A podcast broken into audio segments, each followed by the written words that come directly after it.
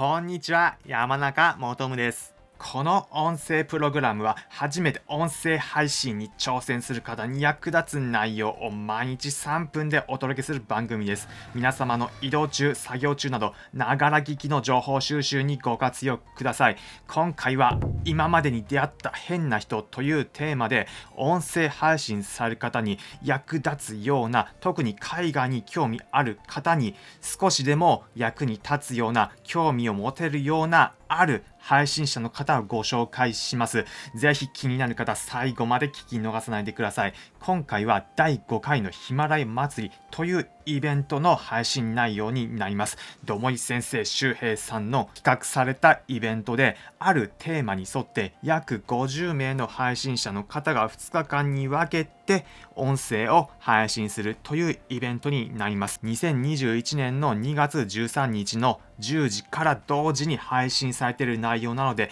気になる方は他の配信者の内容もぜひ聞かれてみてください。リンク先は URL を説明欄のところに貼っておきます。ということで今回私がご紹介させていただくのはドラゴンさんという音声配信者の方です。まあヒマラヤではなくボイシーで配信されている方になります。どんな内容を配信されているのかというと海外現地で就職された時の現地情報を配信されている方になります。コロナ禍で日本にずっといるまた海外に行ったことがないというような方からすると今までに出会ったことがない変な人というふうに思える方もいるかもしれませんが現地の実体験旅行だけではなく居住して働かれるからこその視野を広めることの大事さの話だったり面白いようなことを聞けるような内容になっています、まあ、なので日本だけでなく様々な視点に立って話聞いてみたい。また単純にボイシーというメディアでの話し方どういうふうなものに興味あるのかという方とても参考になる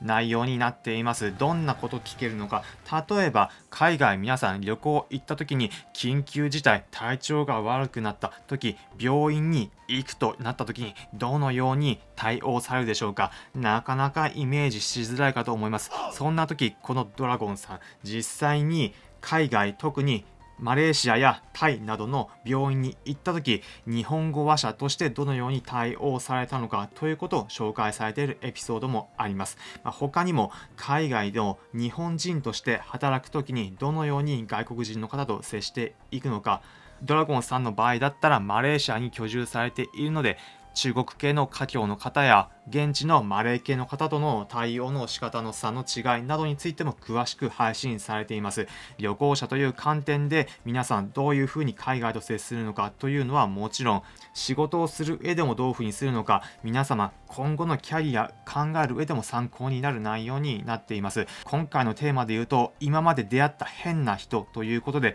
私もこの音声という環境を使ってドラゴンさんと出会うことができコメントなどで交流させてもらっています。ある意味聞かれている方の中では変な人というふうに思う方もいるかもしれませんが私自身はとても聞いていて参考になっています。なので皆様この今の音声聞いている方でも少しでも参考になればということでご紹介させていただきました。ドラゴンさんのボイシーの配信内容リンク先は説明欄に URL を貼っておくのでぜひそちらからチェックしてみてボイシーのドラゴンさんのチャンネルフォローしてみてください。今回は第5回のヒマラヤ祭り今までに出会った変な人というテーマで